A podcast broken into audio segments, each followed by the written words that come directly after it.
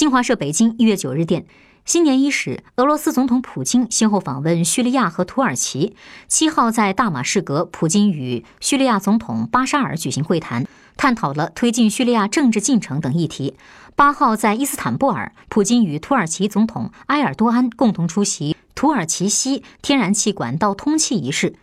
分析人士认为，普京这次出访旨在进一步强化俄罗斯在国际事务中的地位。